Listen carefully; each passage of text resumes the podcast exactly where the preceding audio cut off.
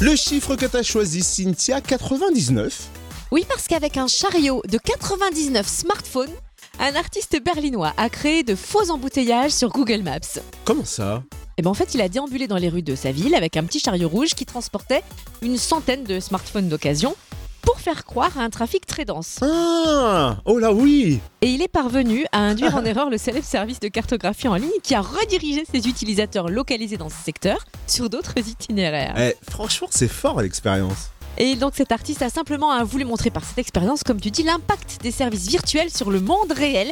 Il a démontré que des modifications virtuelles avaient donc été apportées à la vraie ville. D'accord. Eh, c'est fou Bon qu'on se rassure quand même. hein.